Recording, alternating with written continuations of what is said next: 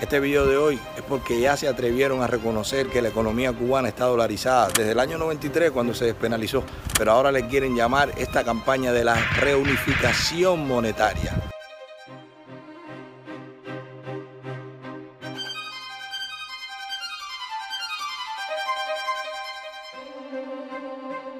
Este video es patrocinado por Manuel Milanés. No sean tacaños y denle like, suscríbanse y denle a la campanita. Miren el estudio que hizo nuestro equipo de investigación periodística. Un solo dueño, monedas sin valor y tiendas con precios abusivos son palabras que se ajustan a la Cuba de las últimas décadas. Triste realidad que recuerda de cierta forma lo que vivieron algunas zonas del país a inicios del siglo XX. Cuando España salió de la isla quedó aquí una mala costumbre que se hizo norma en los campos cubanos el pago a los jornaleros con vales o fichas. A inicios del periodo republicano, muchos ingenios y hacendados pagaban a sus empleados utilizando este sistema. Los vales eran pedazos de cartón o papel que de forma manuscrita o impresa mostraban su valor. Las fichas eran de metal y tenían forma de monedas acuñadas de acuerdo con su valía. Los empleadores que pagaban con fichas y vales eran también con frecuencia dueños de los establecimientos que aceptaban esta pieza de cambio. Allí los precios eran abusivos, pero quienes recibían los vales o fichas no tenían otra alternativa, porque en otras regiones el dinero que ganaban en sus zonas no tenía valor alguno. Esta realidad comenzó a cambiar unos años después de fundarse la República. En el verano de 1909 el gobierno tomó cartas en el asunto.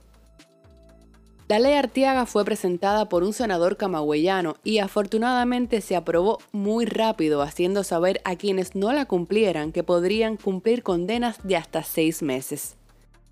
Como era de esperar, lo dispuesto no se cumplió en todas partes y pasó algún tiempo para que esta mala práctica pudiera erradicarse en Cuba.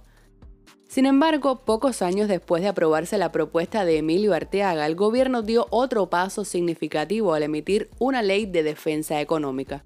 Fue entonces cuando se aprobó otra legislación ordenando la moneda nacional.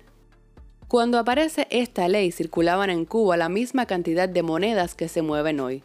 El dólar americano había sido proclamado como moneda única durante el periodo de ocupación pero este tuvo que convivir con dos sobrevivientes del periodo colonial, el centeno español y el Luis francés. La ley de acuñación de la moneda cubana, enunciada en 1914, quería dejar en el pasado el sistema de fichas y vales. En este momento, el Estado cubano se adjudica formalmente el derecho exclusivo de emitir dinero. Desde entonces, dos monedas circularon en el país, el peso cubano y el dólar americano.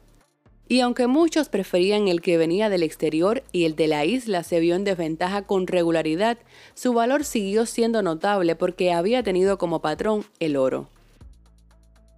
En 1932, mientras el mundo experimentaba una terrible crisis económica y en Cuba estaba a punto de darse una revolución, Gerardo Machado dispuso la creación del papel moneda respaldado en plata. Dos años más tarde, Cuba comienza a emitir sus propios billetes.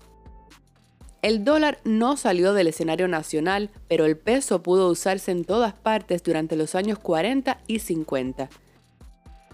En este periodo se busca ya una mayor regularización y control de la moneda cubana a partir de una banca central. Con este propósito comienza sus operaciones el Banco Nacional de Cuba.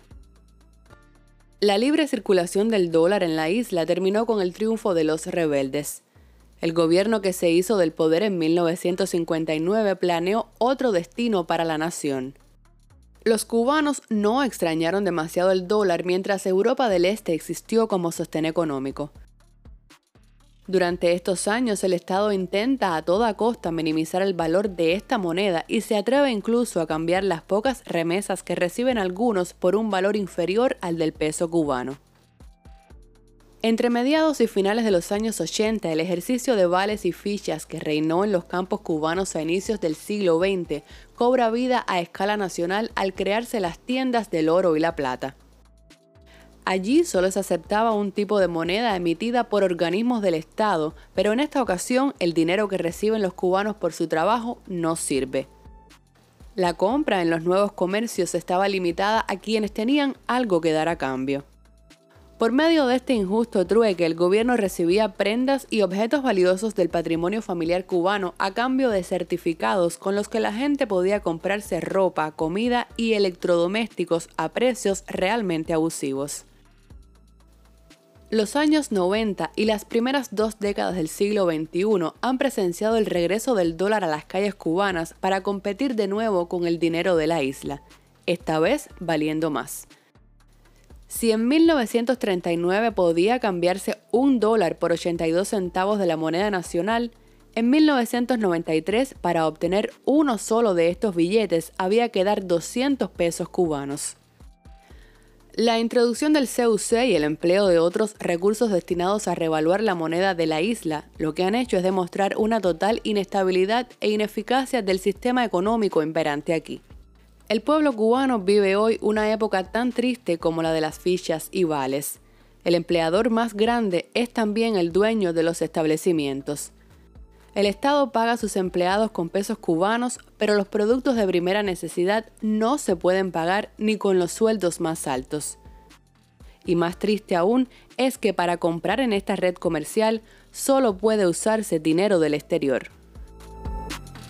En resumen, en el 93, con la soga al cuello, ya no tenías a los rusos, tuviste que despenalizar el dólar. Pero tan rápido como un año después, en el 94, ya sacaste de nuevo la chapita, porque ese es tu estilo. Inventarte chapita para quedarte con la moneda fuerte, así como hacía tu papá en Virán en la finca. Ahora en el 2020, vamos a reunificar, tenemos muchos problemas con tres monedas, pero es que fuiste tú el que lo creaste, porque constantemente estás inventando. El mercado funciona solo, acaba de aceptarlo. Si tú compras en dólares, si tú vendes en dólares, si tus cuentas fuera de Cuba están en dólares, ¿por qué insistes en darnos chapita? Páganos en dólares para comprar en dólares, ahorrar en dólares e invertir en dólares. No inventes más, este no es monopolio, esa no es tu finca, esta es la economía real y lo que tú haces incide en la vida de los cubanos. Así que acabas de aceptarlo, el imperio te la clavó, es el dólar el que va, porque tu economía hace mucho rato está dolarizada.